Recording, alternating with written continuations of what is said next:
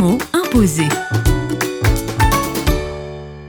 Avec Annanciel, artiste auprès des enfants, le mot imposé du jour est arc-en-ciel. Ah bah ça fait un peu référence à mon nom euh, Annanciel qu'on a choisi quand on a créé le ministère euh, pour euh, créer du contenu pour servir les enfants et les familles dans l'éducation chrétienne. J'ai une chanson justement un peu que je fais souvent au début des spectacles, c'est Viens colorier le monde avec moi et euh, Annanciel, Anne arc-en-ciel. Oui, c'est quelque chose qui me parle et puis aussi de l'alliance que Dieu fait avec nous. Et ma fille qui aime dessiner les arcs-en-ciel. Oh là là, ça c'est une de ses passions, dessiner les arcs-en-ciel. Et euh, je me rappelle d'un arc-en-ciel que j'ai vu suite à un camp avec des enfants où on venait de vivre trois jours dans la forêt à Butier et on venait de vivre des moments euh, profonds et remplis de joie. Et puis ces moments comme euh, une parenthèse, le temps s'est arrêté dans un lieu insolite et où on repart et on est fier de la mission accomplie et on est heureux de ce qui s'est vécu et puis sur le chemin du un bel arc-en-ciel.